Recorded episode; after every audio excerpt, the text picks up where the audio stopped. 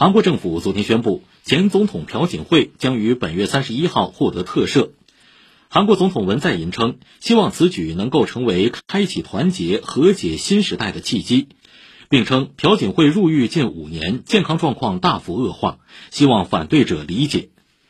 朴槿惠现年七十岁二零一七年三月因卷入亲信干政案被拘已被羁押近四年零九个月是坐牢时间最长的韩国前总统。